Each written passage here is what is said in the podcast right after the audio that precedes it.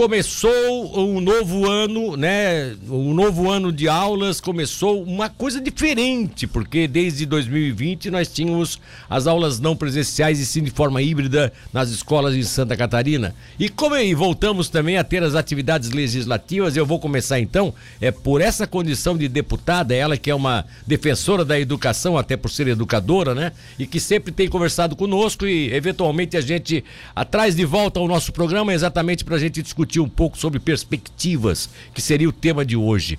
É, deputada Luciane Carminati, inicialmente, bom dia, obrigado por atender o nosso convite. Bom dia, Milton. Bom dia a todos os ouvintes da Rádio Cidade Tubarão. Uma alegria muito grande começar o ano conversando com vocês também. Que bom, né? Que bom. É, é, mas fora isso, deputada, o ano legislativo, quais são as perspectivas? Ano eleitoral, claro que isso tudo muda um pouco, né? Mas quais são as perspectivas aí de, de, de que realmente se tenha um ano produtivo ainda para a população brasileira? Então, é um ano diferente, né? Claro que o ano eleitoral ele interfere no dia a dia da nossa vida, das nossas preocupações, prioridades, ações, assim por diante. Mas eu quero dizer que é, começamos o ano com um grande desafio, especialmente nessa nessa luta, né, com relação ao Covid. Ainda nós temos a Omicron que está aí preocupando a vacina das crianças também. Precisamos avançar nisso, né? E pensando a retomada das escolas é fundamental. Hoje mesmo saiu um dado de que aumentou 433% o índice né, de crianças internadas com UTI Covid em Santa Catarina. Então, eu que tenho um filho de 9 anos, faço um chamado aí para todas as mães e pais que olhem a vacinação dos seus filhos, é bem importante. Esse é o primeiro aspecto, né? O segundo é é, durante esses dois anos, entrando no terceiro ano com as aulas remotas, a gente tem muito que avançar do ponto de vista da qualidade na aprendizagem dos nossos alunos. Então, a gente entra num ano com esse desafio a ser priorizado, né? Retomar todo o processo de ensino-aprendizagem que foi feito, essa lacuna que ficou, a gente precisa criar mecanismos para isso, é bem importante. E temos uma novidade esse ano que a maioria das escolas uh, em Santa Catarina, por conta de uma lei federal, tem o um ensino médio com uma carga horária diferenciada e uma modalidade diferenciada. Então, também os professores estão muito angustiados porque não houve um tempo hábil de preparo as turmas né, estão aí nas escolas, os professores ainda chegando, muitas escolas ainda não com equipe completa e com uma carga horária que sai de 2.400 horas em três anos, que era o equivalente a 4 horas 200 dias, para 3 mil horas por, por três anos, o que aumenta 200 horas por ano. Então, os alunos do ensino médio vão ficar um tempo maior na escola, né? E a gente precisa melhorar e garantir que todos permaneçam na escola, né, no ensino médio também.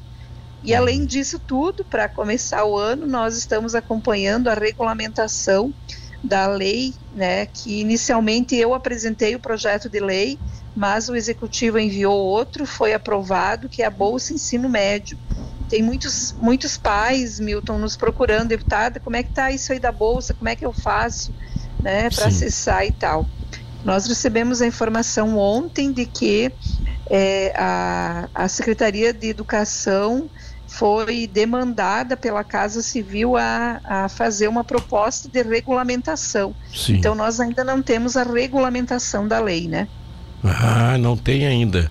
Quer dizer, é. não aprovaram a sua, criaram uma própria e não regulamentaram até agora. Não regulamentaram até agora e o ano já começou. Então, é correr contra o tempo, né? É. Nós estamos em cima cobrando, porque iniciando o ano letivo, nós não podemos permitir que alguns alunos que já estão trabalhando continue em detrimento do estudo. 12 anos é obrigação, é a obrigatoriedade da escolaridade por lei, mas é uma necessidade, né? A gente precisa garantir que os jovens estudem nesse período, estudem, né?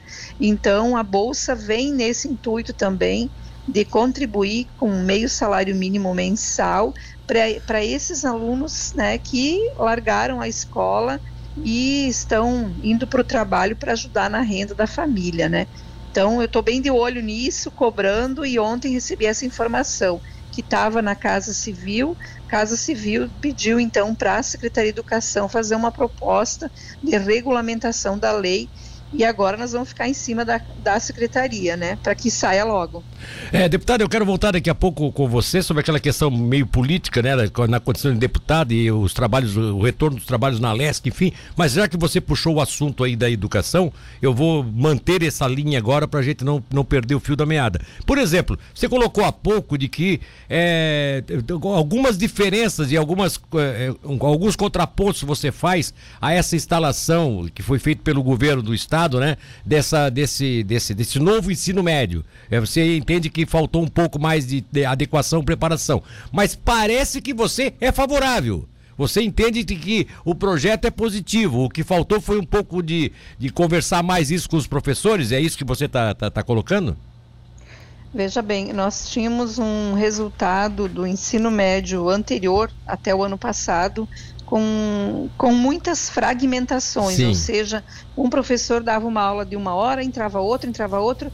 Bom, uma hora a aula, 45 minutos, até que tu se concentra, começa a aula, já termina. É, exatamente. Então, eu, eu, eu tinha uma crítica, acho que aquele modelo não dava conta. Agora, quando você tira um modelo e você coloca outro, essa transição ela é fundamental ser bem cuidada, senão tu comete outros erros. Tá então agora nós enchemos de coisas, nós temos quatro áreas grandes, né? As quatro áreas do conhecimento a, a, agrupadas.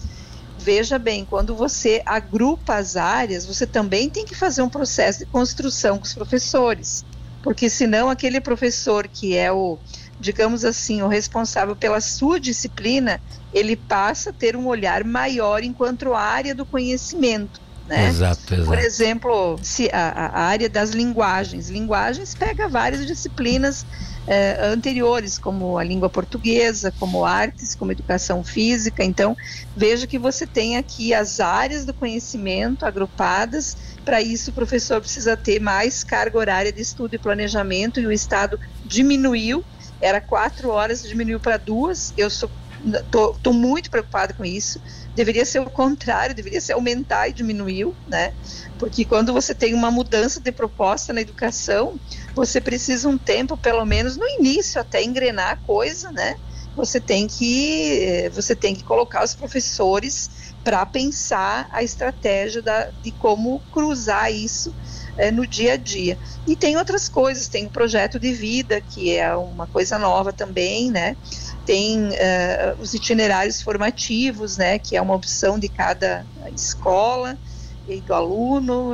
Então tem muita coisa nova que eu acho que a gente poderia acertar melhor se nós tivéssemos tido um preparo dos educadores junto com outros profissionais que já estão discutindo o novo ensino médio, né? Então, essa é a minha crítica. Do jeito que estava, não dá, mas estamos cometendo erros que nós não precisávamos cometer nesse momento. E você, como uma pessoa que se especializa na área, é, tem, vê uma saída? Há um, há um momento aí que o governo possa, quem sabe, é, parar, refletir um pouco e mudar um pouco a, o direcionamento?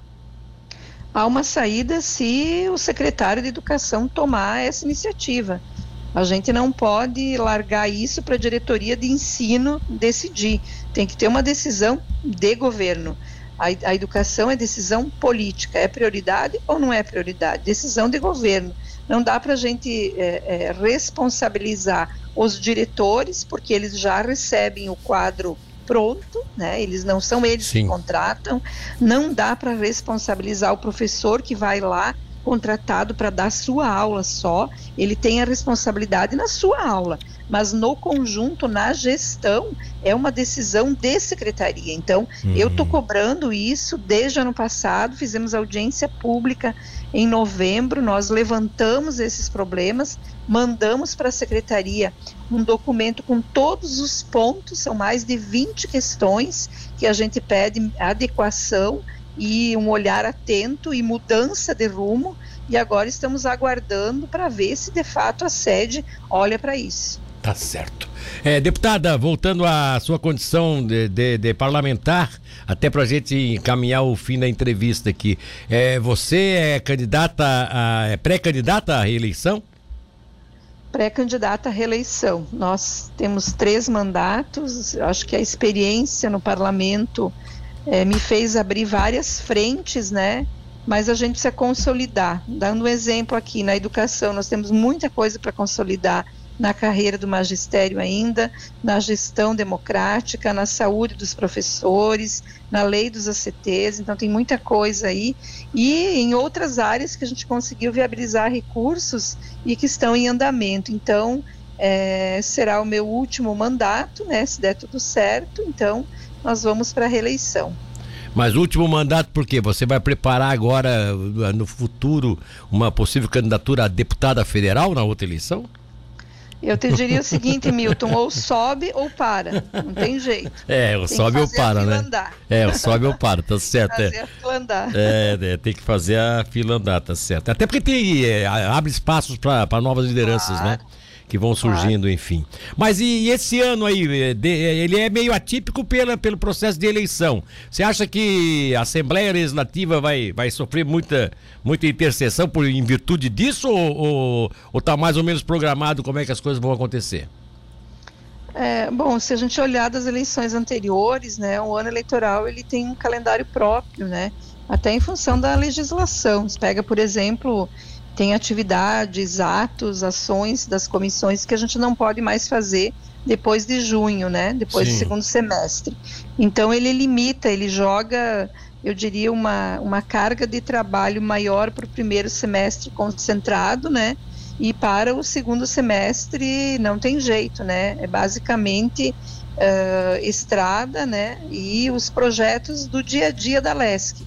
Os grandes projetos, as grandes questões uh, tradicionalmente se caminha para resolver no primeiro semestre do ano eleitoral. Então, eu acredito que é, já é já é normal dos outros anos, não vai ter grandes alterações, não. Tá bom. Deputada, muito obrigado. A gente volta se falar aí, qualquer hora dessas, precisando, dispõe da gente, tá bom? Tá bom, obrigada a você da mesma forma e um abraço e um bom ano a todos e todas.